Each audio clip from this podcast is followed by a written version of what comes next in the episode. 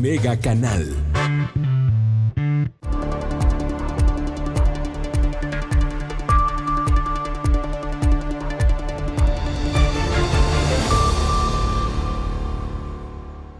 ¿Cómo está usted? Muchísimas gracias por acompañarnos esta tarde en Mega Noticias Vespertino. Ya lo sabe, estamos transmitiendo totalmente en vivo para usted a través del canal 151 de Megacable. También, también estamos por Facebook Live.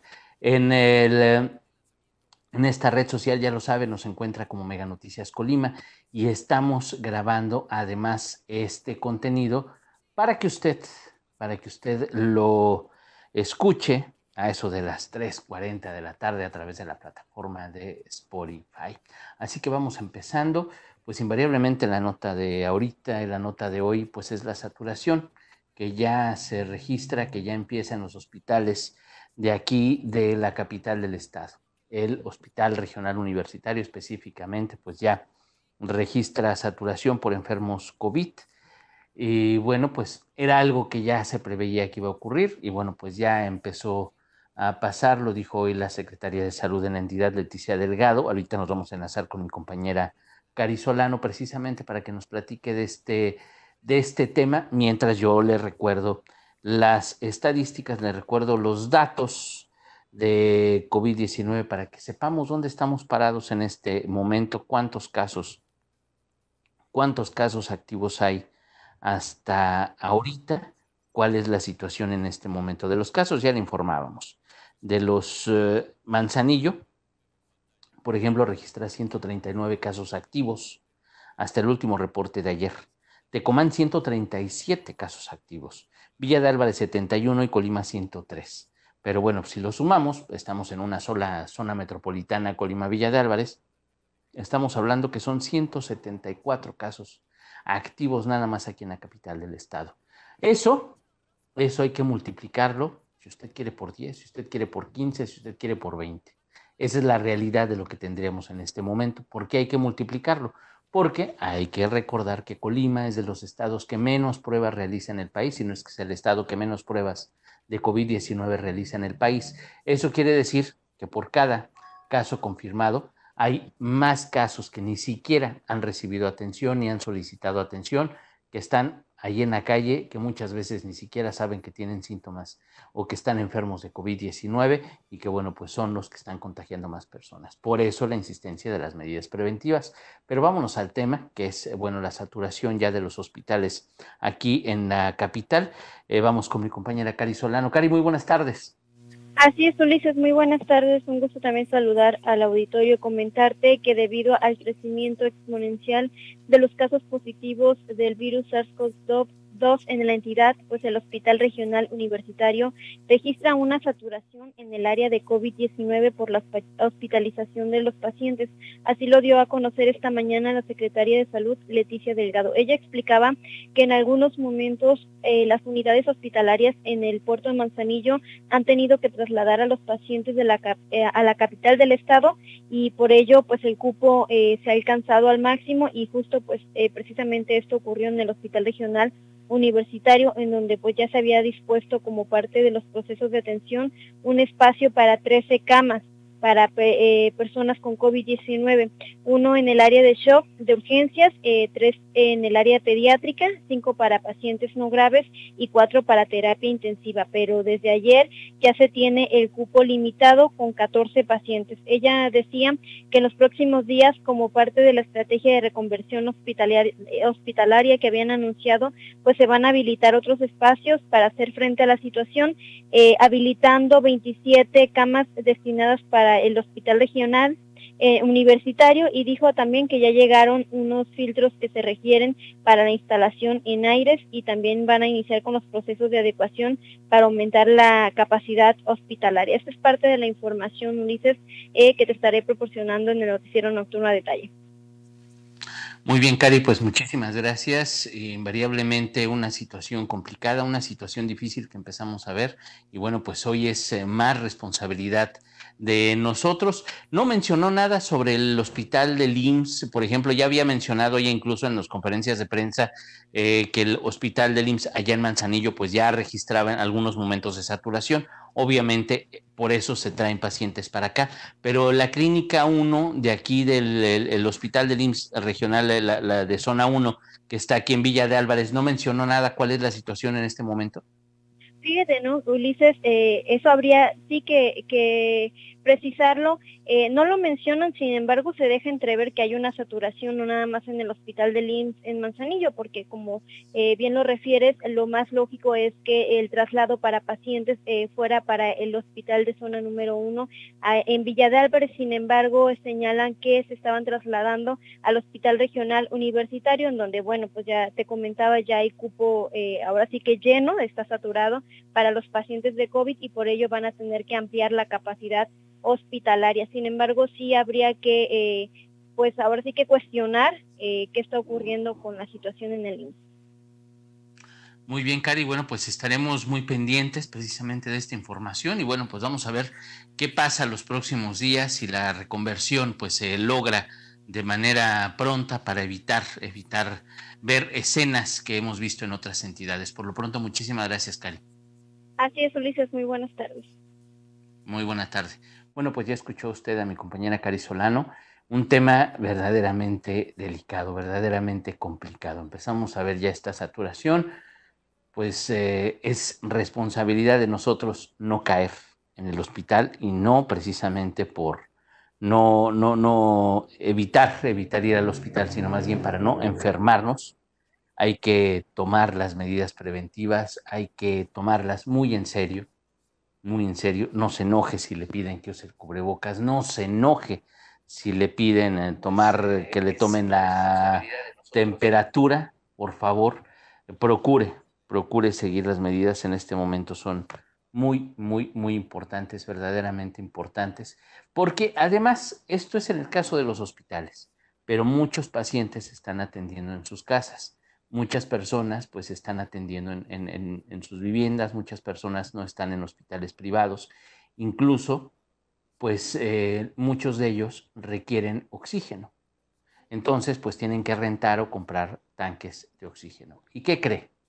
Pues ya los tanques de oxígeno aquí en la entidad ya empiezan a escasear, ya no hay para la venta, ya para la renta pues eh, hay fila, hay una lista para tratar de adquirir este tipo de, implementos que son muy importantes. Ya sabe usted que una de las características precisamente de COVID pues es la insuficiencia respiratoria. Entonces muchos pacientes, incluso recuperados, pues requieren oxígeno ya en sus casas, también ellos. Entonces, pues ya la situación empieza a superar a los que venden, a los que rentan este tipo de implementos, de insumos, que son muy importantes para la recuperación de los pacientes o de las personas que tuvieron COVID, que salieron de la intubación, que salieron del hospital y que, bueno, pues necesitan este apoyo, el apoyo de del oxígeno para, para seguir respirando, para seguir su tratamiento. Y bueno, pues toda esta información lo ha estado revisando mi compañero Manuel Pozos, él ha hecho varios recorridos. Vamos a ver qué es lo que ha encontrado. Manuel, muy buenas tardes. ¿Qué tal, Ulises? Muy buenas tardes, te saludo en este día. E, efectivamente, así como lo has comentado, pues hoy realizamos un nuevo recorrido por la ciudad capital, por la zona conurbada, y pues nos hemos encontrado también con otra problemática, podemos decir que que quizás no la habíamos observado a propósito también de esta contingencia por el COVID-19, Ulises, y es que a través de las redes sociales, pues quién no se ha dado cuenta que de pronto este, las personas, este, nuestros propios contactos, están solicitando el apoyo del resto de sus este, también este, contactos a través de las redes sociales, pues solicitando el apoyo para de pronto este, hacerse llegar de algún insumo que necesita para para la recuperación de, algún paciente que hay que ya haya atravesado por este esta enfermedad del COVID-19.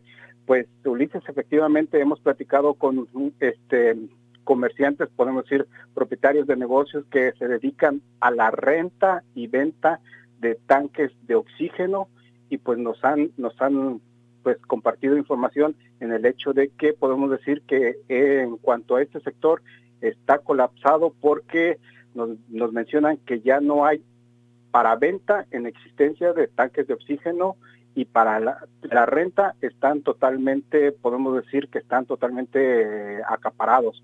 O sea, ya no hay ahorita en existencia si si una persona quisiera rentar un, tanque de oxígeno para un paciente este, que haya padecido esta enfermedad del COVID-19, pues no lo habría y tendría que esperarse que se desocupara un tanque de oxígeno para que pudiera ver si está disponible, porque también este, se registra, pues podemos decir que esta lista de espera.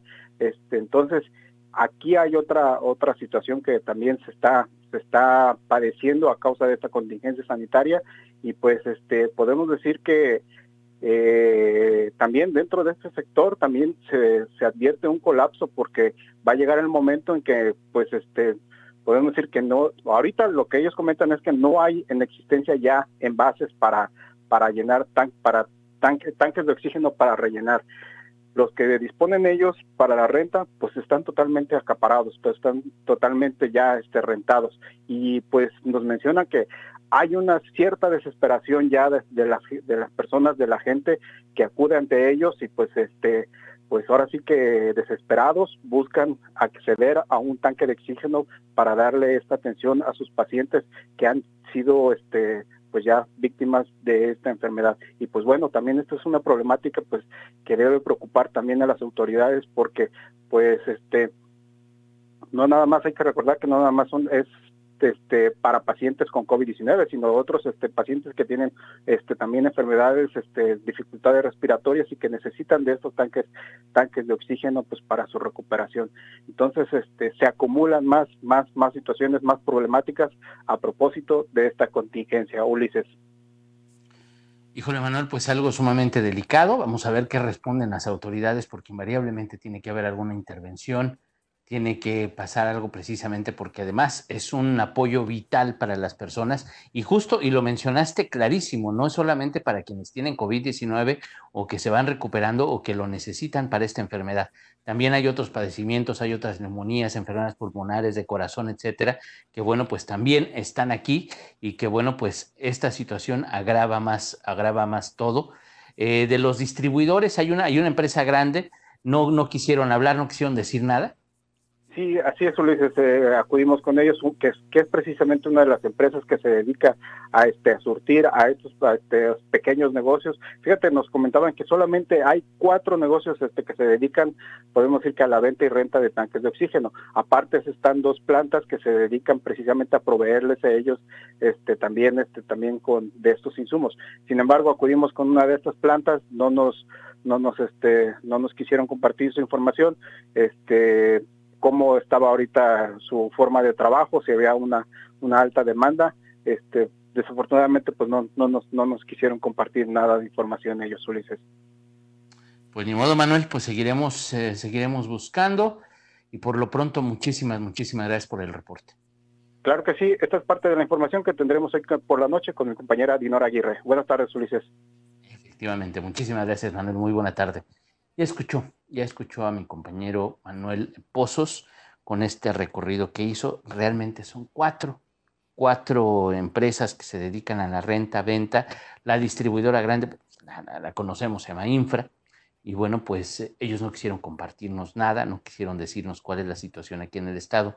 Lo que sí es que esta misma empresa, eh, por ejemplo, en Culiacán, en otros estados de la República, ya están superados, superados totalmente en el, en el abasto, están superados ya totalmente en este servicio.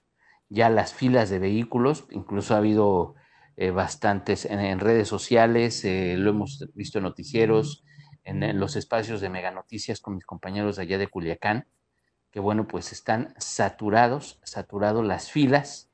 ¿Se acuerda cuando al principio de la pandemia, cuando en algunos puntos se acabó la cerveza, y que había filas, filas y filas para la compra de cerveza, para la compra de comida, el, mercado del mar en Guadalajara, etcétera. Veíamos las imágenes y nos sorprendíamos. Bueno, pues en Culiacán, por ejemplo, ya hay filas para rentar, para comprar un tanque con oxígeno. Así de sencillo. Ya no son para la comida, ya no son para las cervezas. Ya empiezan a hacer las filas para comprar este tipo de insumos, de apoyos vitales para eh, las personas que se van recuperando de COVID principalmente son los que necesitan estos apoyos, porque salen del hospital eh, todavía muy débiles. Hay un debate, hay un debate ciertamente a nivel nacional del que usted se ha dado cuenta, y es que hay quien dice ¿no? que el gobierno federal está más preocupado por desocupar camas que por atender adecuadamente a los enfermos. Es desocupar la cama lo más rápido posible. ¿Cómo? Si se muere o si medio se alivia, vámonos para afuera. A los primeros síntomas de mejora, vámonos para afuera. Y lo que se les olvida es que muchas veces recaemos, muchas veces recaen los pacientes, recaen los enfermos, y bueno, pues las complicaciones pueden derivar en la muerte. Que sí es muy, muy complicado saber, es muy complicado eh, documentar qué está fallando, qué está pasando, porque pues a diferencia de otras enfermedades, en este caso los familiares no nos damos cuenta de cuál es la situación de mi paciente en el hospital. Y eso deberíamos de tomarlo en cuenta hasta para la prevención. Al momento en que una persona es llevada a un hospital por COVID-19, ahí se queda. No hay posibilidad de que los pacientes lo vean, no hay posibilidad de que los pacientes sepan más que las llamadas de los médicos o las videollamadas con el paciente que son esporádicas. No estamos pendientes al 100%, porque así es esta enfermedad. Y es el momento en que deberíamos de tomar realmente en serio las medidas de prevención. Es cuando deberíamos de tomar realmente en serio que la situación es delicada y que se está agravando, que la curva de contagios, que la famosísima curva está lejos, lejos de aplanarse. Eso sí nos debería de quedar muy, muy, muy claro, que la famosa curva no se va a aplanar en 15 días, no se va a aplanar en una semana, va a tardar, va a tardar en aplanarse. Y que en este momento, pues los casos todavía son explosivos, la situación es verdaderamente delicada no hay nada simple, no hay nada sencillo. Y eso deberíamos de tomarlo muy, muy, muy, muy en cuenta. Pero bueno, hoy por la noche le hablaremos de estos dos temas. Este tema que de verdad es sumamente delicado y que de verdad debemos, debemos de empezar ahora sí a creer que algo está pasando. Digo, porque hay mucha gente que no lo cree. Digo, de verdad, hay mucha gente que no lo cree. Hay mucha gente que no toma en cuenta las medidas. Hay mucha gente que no toma en cuenta que algo está sucediendo y que la situación se está agravando. Si los hospitales se saturan, entonces vamos a empezar a ver, como en otros países, como en el Estado de México, ¿para qué vamos tan lejos? Como en el Estado de México, como en Puebla, como en Morelos, como ocurre en, en, Coahuila, como ocurre en otros estados del país, en los que pues los enfermos se quedan afuera esperando a ver en qué momento se desocupa una cama. Y muchos de ellos mueren allá afuera esperando. Pero muchos de ellos, no quiero decir que todos, pero sí muchos de ellos eran, ah, pues es que yo no uso cubrebocas, es que a mí no me importa, no existe el COVID, es un invento, y ese invento pues fue el que los mató. Así de sencillo. Entonces ahora sí tómelo muy en serio porque ya la situación aquí en Colima empieza a agravarse, y de a de veras. Pero bueno, ese era un tema. También vamos a hablar otro tema que, que ya lo veníamos medio abordando, lo hemos abordado en diferentes momentos en diferentes ocasiones aquí en Mega Noticias, es el crecimiento desordenado de la ciudad. Lo platicamos la semana pasada, el tema de los chiqueros, el tema de los eh, chiqueros, la situación que, bueno, pues se ha incrementado por el cierre del rastro de Colima, un cierre que fue, pues más bien político, no pensando en la salud de los colimenses, no pensando en la situación de los que están produciendo la carne de cerdo, de res, lo que comemos todos los días. Más bien lo pensaron con las cuestiones políticas y bueno, pues ya le decíamos también estos días que pues el rastro tipo TIF que pues se había prometido al principio de la administración estatal, olvídese, no va a ocurrir esta administración por lo menos, porque pues el gobierno del estado no tiene dinero y el gobierno federal tampoco no está la construcción de un rastro entre sus prioridades. Entonces, como no es prioridad de nadie, pues los eh, productores siguen yendo a, a matar a sus animales a otros rastros, o lo hacen de manera clandestina, no hay un control. Pero ese tema que le presentábamos hace unos días, pues también nos llevó a darnos, ya nos habíamos dado cuenta, pero sí para retomar el tema del crecimiento de la ciudad. El crecimiento desordenado de la ciudad, no solamente de Colima, sino también de Villa de Álvarez. Realmente pues no ha habido un orden, no existe un orden en el crecimiento de la zona metropolitana. Los intereses pues ahí tienen ustedes los intereses. Principalmente en este sector, en este tema son intereses económicos. Los constructores, los inmobiliarios llegan con un montón de dinero a los ayuntamientos, a los gobiernos del estado y ¿qué creen? Pues les conceden permisos para poner un fraccionamiento sobre un río. Ah, total, todo fuera como el agua. No, no, no, no. El agua va a buscar su cauce y ahí tienen las inundaciones en un montón de fraccionamientos nuevos. Que porque ahí corría el agua y pues les valió gorro y entonces construyeron.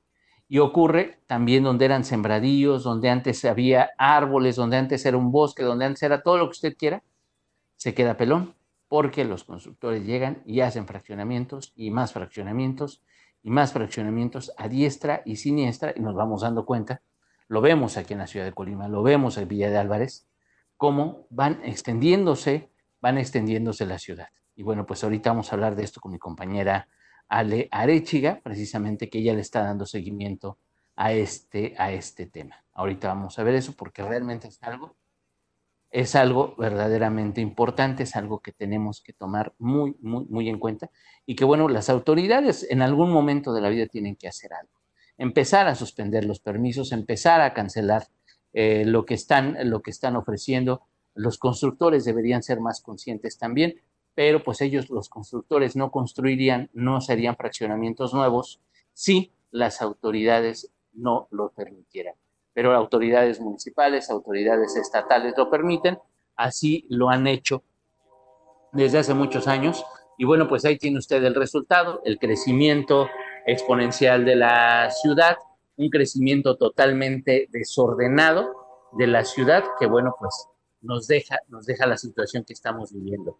No hay caminos, no hay alumbrado público, no hay drenaje, faltan servicios públicos. ¿Y cuál es el pretexto de las autoridades? Primero les permiten construir y después dicen, no, pues es que yo no puedo, yo no puedo poner alumbrado público, no puedo poner esto, no puedo hacer lo otro porque son irregulares. A ver, espérame, pero tu ayuntamiento les permitiste que construyeran ahí. Ah, no, es que fue la administración pasada y efectivamente, pues seguramente pues fue la administración pasada que sí hubo corrupción y ahora tú dices que ya no, pero permites otros fraccionamientos. Entonces, ante esas incoherencias, ¿qué es lo que pasa? Los constructores siempre salen ganando. Y ahora sí, vamos a enlazarnos con mi compañera Ale Arechiga precisamente sobre este tema. Ale, muy buena tarde.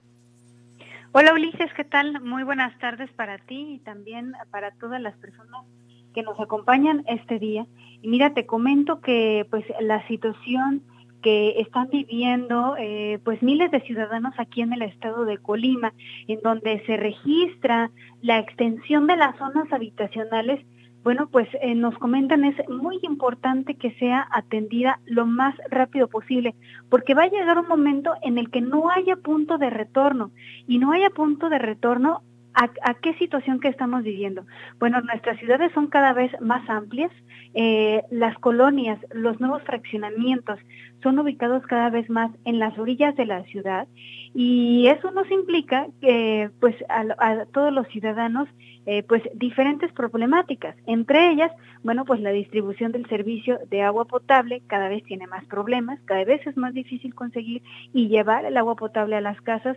También cada vez hacemos más tiempo en trasladarnos de nuestra vivienda hasta nuestra hasta nuestra zona de trabajo o eh, las las familias pues cada vez invierten más tiempo en el transporte público algunas personas, incluso eh, ubicadas eh, principalmente en la periferia de Colima y Villa de Álvarez, especialmente en Villa de Álvarez, pues terminan haciendo de 40 minutos, 45 a veces hasta una hora, dependiendo la calidad del transporte público, para poder trasladarse eh, pues hasta su casa o hasta su zona de trabajo. Y de todo esto platicamos con el secretario de Desarrollo Urbano aquí en el gobierno del estado, Jesús Sánchez Romo, quien nos comenta pues que aunque los ayuntamientos son los principales eh, responsables de regular el crecimiento urbano de las ciudades.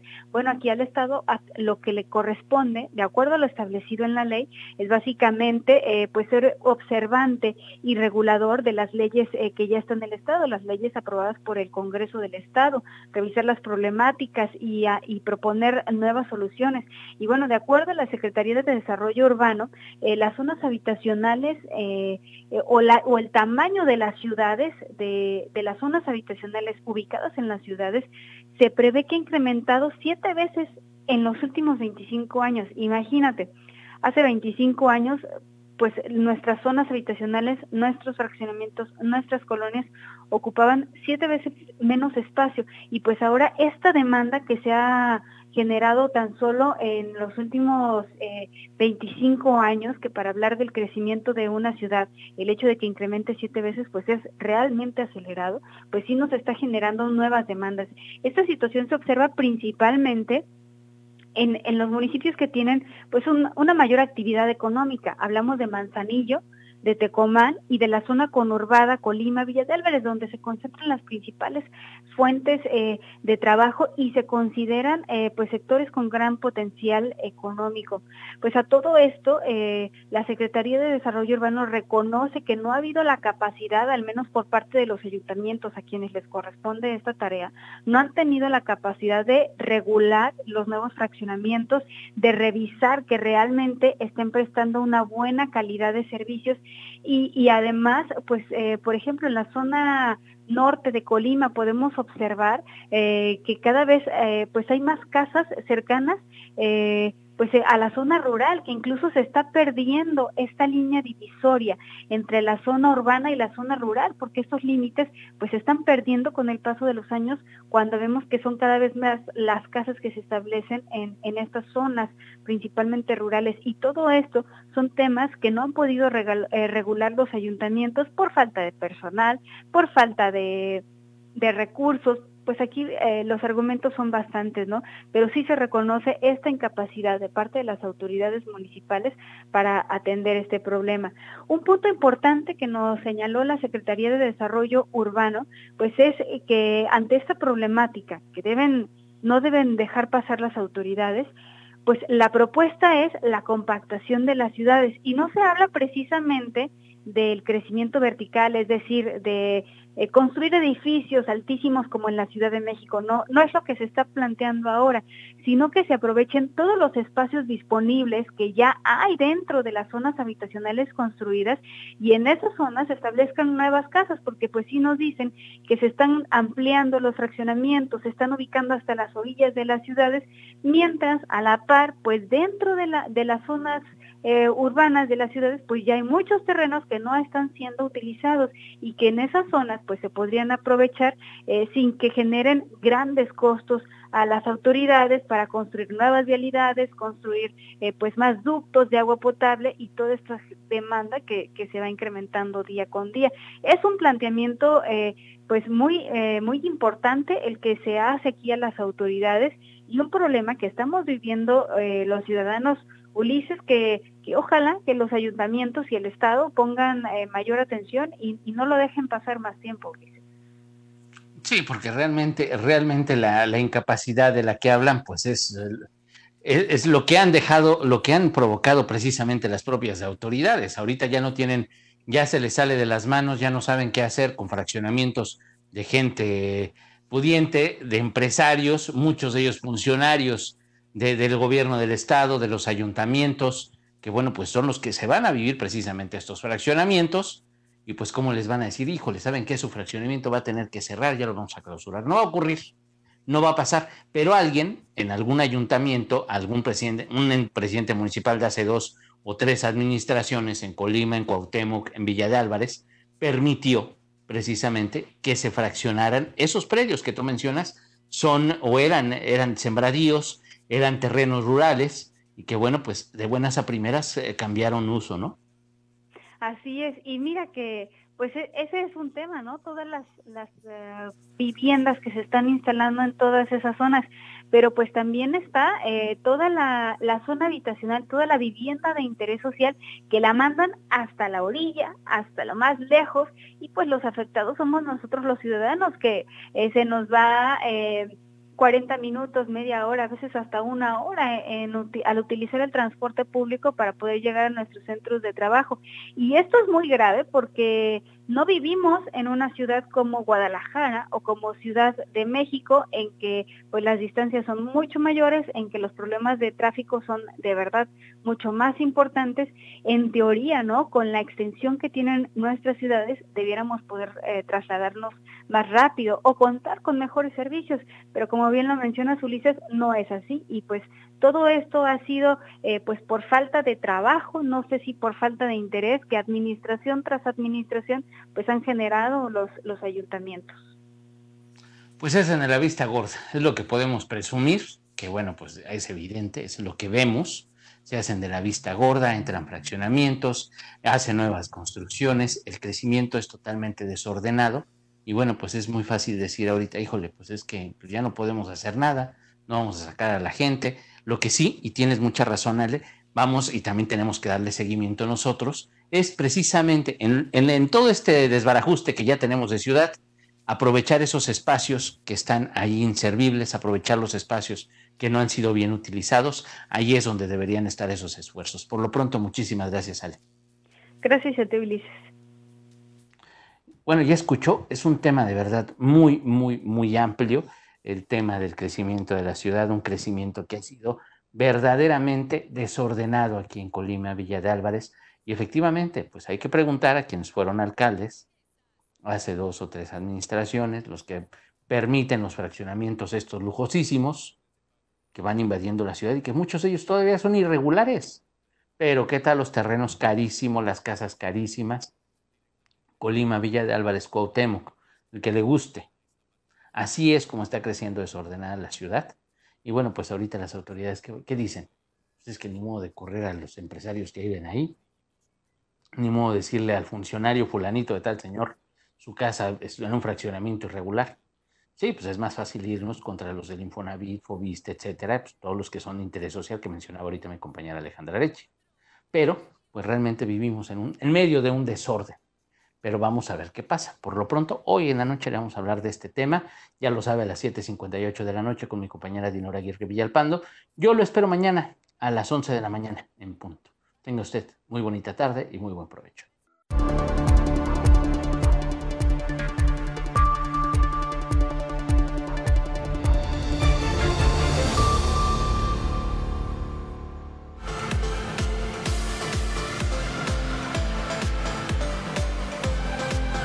Canal Colima